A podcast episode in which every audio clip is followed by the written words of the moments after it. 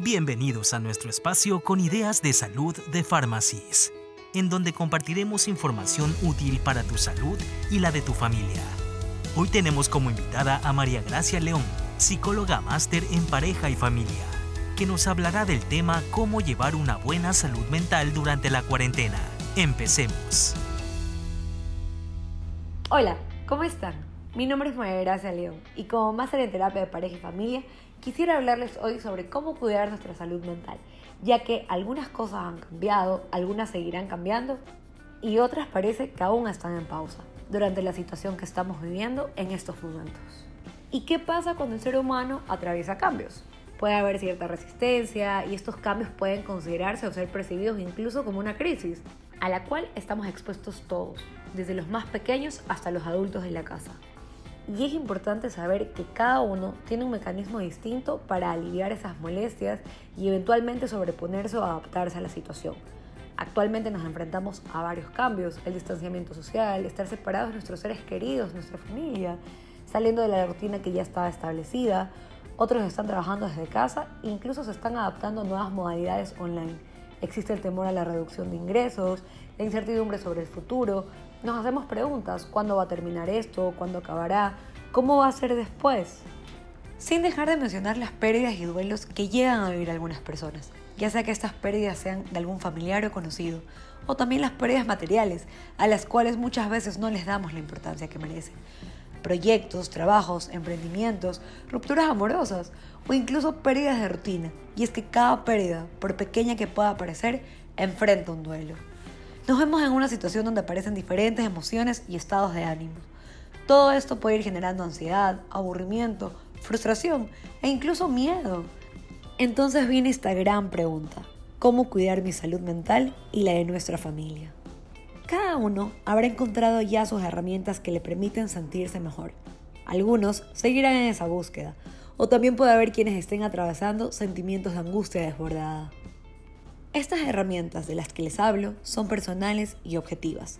Debemos recordar que lo que me sirve a mí no necesariamente le va a servir a mi padre, a mi pareja, a mi hijo. Recordemos también que este puede ser un momento para hacer una pausa y hacer esa búsqueda de lo que me hace bien y me hace sentir bien. Así también puedo comprender que es necesario respetar los tiempos y el espacio que necesita cada uno, asimilar que todos estamos atravesando cambios y nos estamos adaptando. En ocasiones, nuestro ritmo y experiencia no nos permite ver el malestar del otro. ¿Qué podemos hacer además de encontrar estas herramientas? En casa podemos trabajar la empatía desde el tiempo de cada uno, celebrar las cosas buenas que pasan, en casa, afuera, fomentar el respeto, el amor, el cariño, tener un filtro sobre la información que se recibe. Tenemos que reconocerlo. Esta sobreinformación a la larga genera desinformación y puede llegar a generar más angustia, ansiedad e incertidumbre.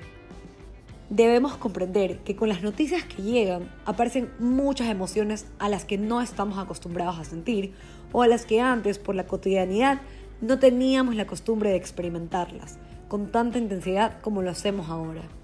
Como no estamos acostumbrados y al no gustarnos experimentar estas nuevas sensaciones, las reprimimos o las negamos y esto puede generar en algún momento estallidos o que se canalicen de alguna manera que me pueden causar daño a mí y a las personas que me rodean. Es por eso que les recomiendo y es súper importante procurar la comunicación asertiva y clara, donde no hay espacio o cabida para suponer que el otro entiende o sabe lo que me está ocurriendo, lo que necesito. También es importante saber respetar los espacios de cada uno. Los momentos a solas son necesarios. Si bien es cierto, es un momento para aprovechar en familia, estar unidos, estar juntos. Pero la independencia de cada uno también es necesaria para una buena adaptación a los cambios y además es un muy buen regulador emocional.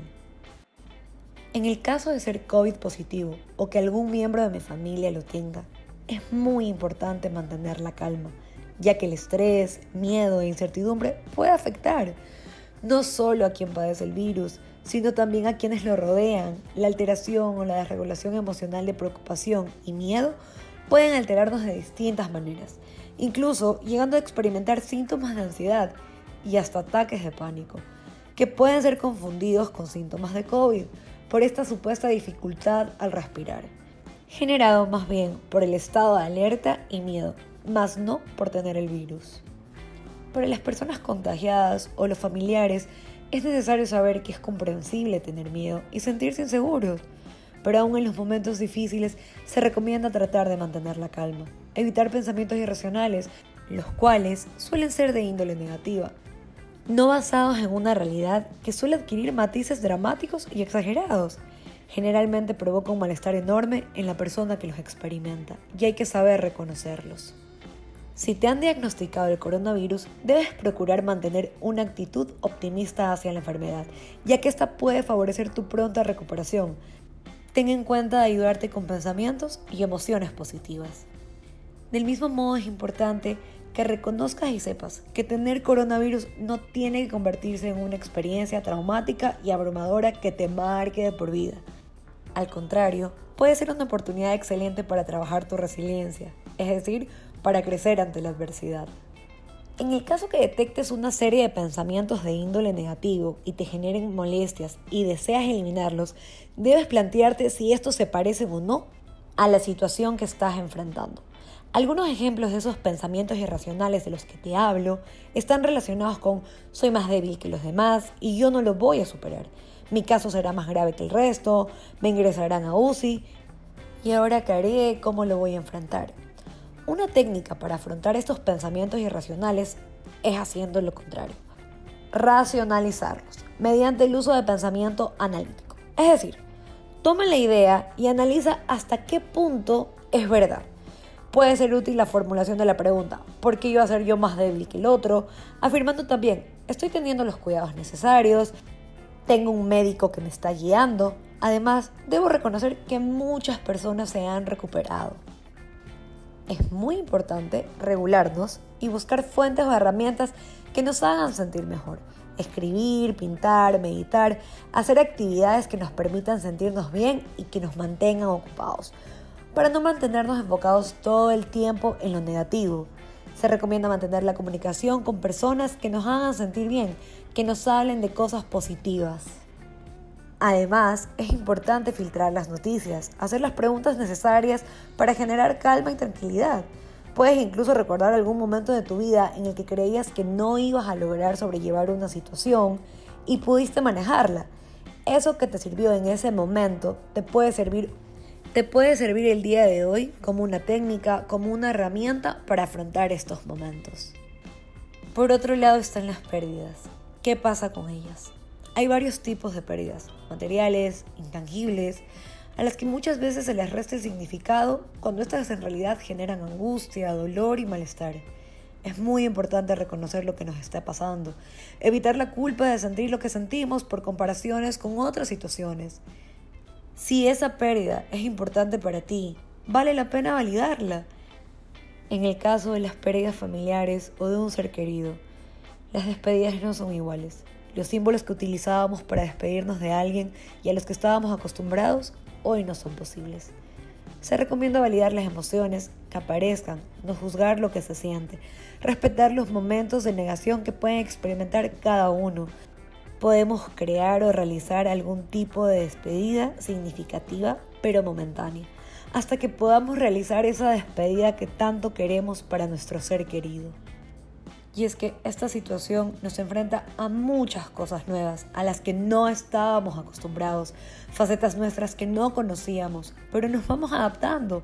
Van apareciendo herramientas que nos ayudan a sentirnos mejor. Incluso retomamos viejos hábitos que por falta de tiempo los habíamos dejado de lado. Descubrimos que tenemos mayor capacidad para enfrentar la adversidad a la que creíamos que éramos capaces. Y lo último, debemos recordar que todo pasa y nada, absolutamente nada es permanente. Y lo podemos comprobar ahora. Es muy importante la paciencia y la confianza en estos momentos. Confiamos en que esto también va a pasar. Estas dos palabras de las que les he hablado al final serán nuestros pilares para seguir adelante, reencontrándonos con nosotros mismos y recordando también que toda experiencia es una enseñanza y esta no deja de ser toda una experiencia. Intenta mantener una red de apoyo activa, como tu familia, amigos, Personas a las que les puedas expresar cómo te sientes y donde sientas una contención a todo lo que te está pasando. En el caso de que las emociones o la ansiedad lleguen a causar un efecto desestabilizador, es recomendable contar con la ayuda de un especialista. Recuerden, esto también va a pasar y vamos a salir muy fuertes de esto. Gracias por escuchar nuestro espacio con ideas de salud de Pharmacies. Si consideras importante este podcast, síguenos y compártelo. Además, mantente informado en nuestras redes sociales.